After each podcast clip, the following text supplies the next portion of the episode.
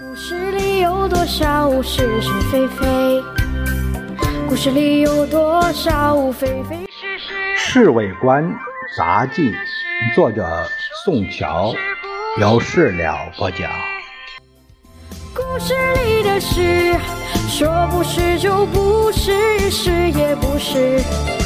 故事里的事，说是今天早上一起来就非常紧张，因为先生和夫人要一道去白市驿机场欢迎马歇尔特使。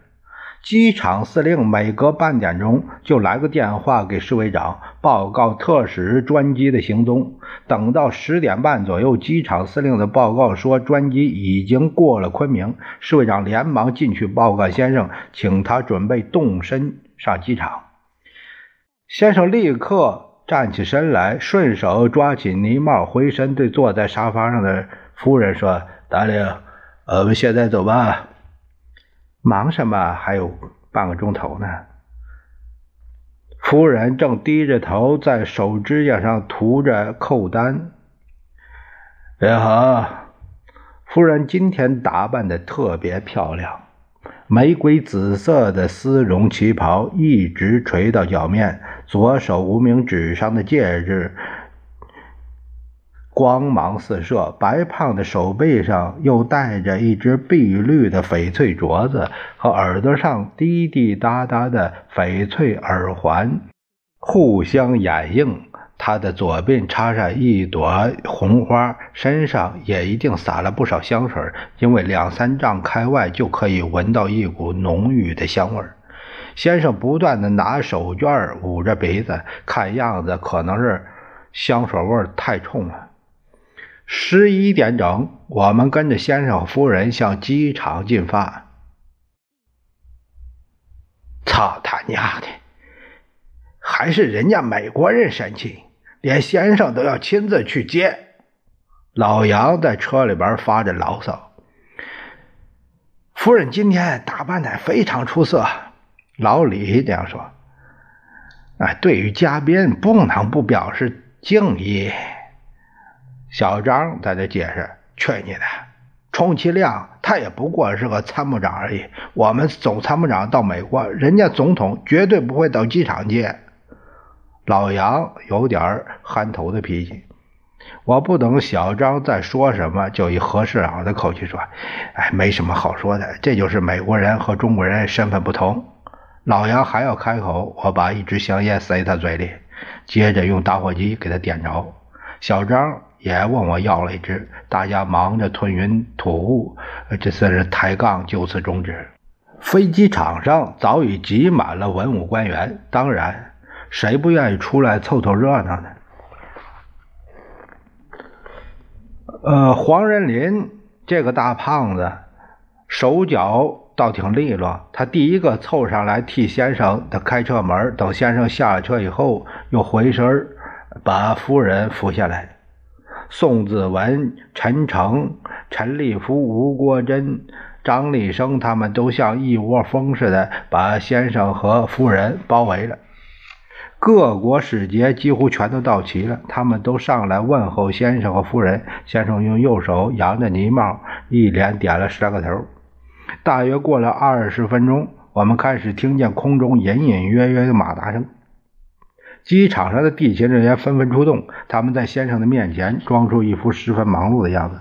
又经过五分钟的光景，一架银色的四引擎大飞机从西方云层里穿出来。平稳的在机场降落。夫人这时拿出粉盒和口红，在脸上、嘴唇上抹了一次。先生向他望了一眼，没说什么。专机降落后，机门一开，马歇尔探出身来。机场上一片表示欢迎的掌声。他在扶梯上不断的挥手致意。乐队奏起了美国国歌，大家都肃立致脱帽致敬。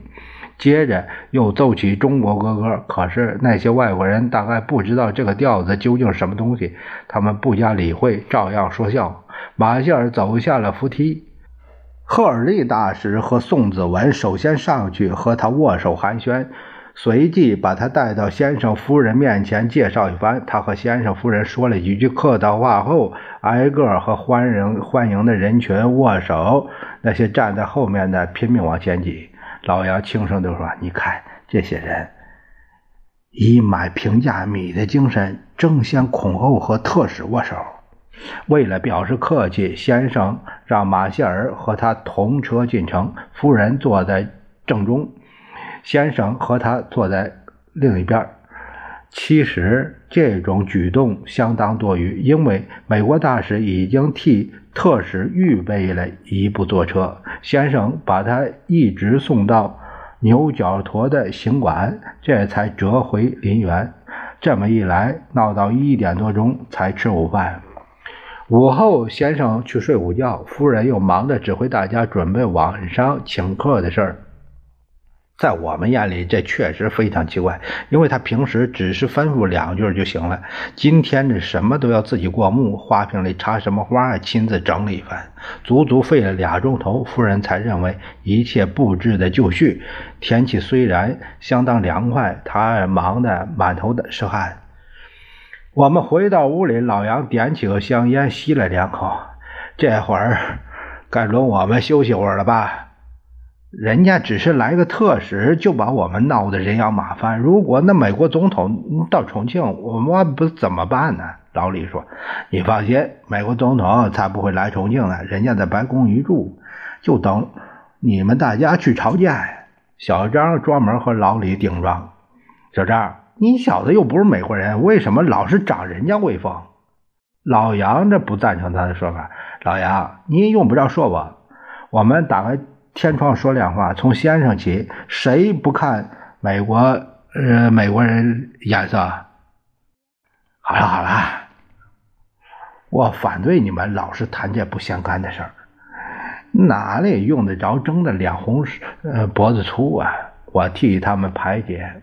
晚上不到七点半钟，宋子文、吴国珍、董显光几个奉命作陪的都来了。马歇尔特使在八点。呃，左右由赫尔利大师陪着一起来的。他们先由宋子文等人招待，在客厅里闲谈。先生和夫人手牵着手走到客厅，满脸是笑容。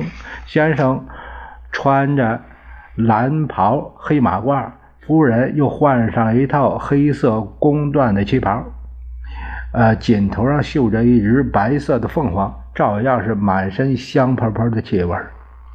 他叽叽呱呱的和马歇尔用英语大谈气，不知道说什么。先生坐一旁，够受罪的，因为他和我们一样，完全听不懂。还是吴国珍细心，他抽空把夫人和马歇尔谈话大意翻译给先生听。这么一来，先生总算好过点可见，这个吴国珍是很懂得怎样拍马屁，难怪他老是官运亨通呢。吃饭的时候，马歇尔坐在夫人的右手，赫尔利坐在先生的右手。据说这是西洋的规矩。赫尔利在重庆住了几个月，倒是有点长进，起码他不再把先生叫做石将军了。先生举起杯来说是祝美国总统健康，大家都附和着干了一杯。马歇尔，呃，接着也举起杯和先生夫人。呃，干杯，祝他们健康。别的人当然还是跟进。宋子文提议敬马歇尔一杯，先生已经是三杯下肚了。小张这小子相当缺德，他偷偷走过来对我说：“小陈，先生今晚上多少有些过于兴奋，一连喝三杯绍兴。他平常不是只喝白开水吗？”我忍不住想笑，可是仍然不敢笑。客人们走的时候已经接近。十一点多钟了，我一看没什么事儿，又想溜进城去找十七姨太。小陈，今天晚上可不许进城找娘们儿。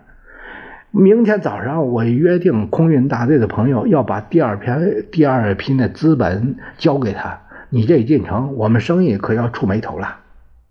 老杨一本正经地说：“老杨的话十分有理啊。”小张附和着：“头一天晚上和女人睡觉，第二天连赌钱都要输。”事关发财，我当然不敢违反他们意思。回到房里，老杨便提议来他两个钟头的沙蟹。小张反对，他主张要赌，干脆玩二十一点。只要是赌，老杨没反对的。我们打到一点钟，就是小张一个人输，老杨大赢家，我也略有斩获。到院子里吸了点新鲜空气，我们听见先生和夫人正在上房里低声的说笑。还是那三杯绍兴酒作怪。小张做了个鬼脸儿。故事也是，故事里的事，说不是就不是，是。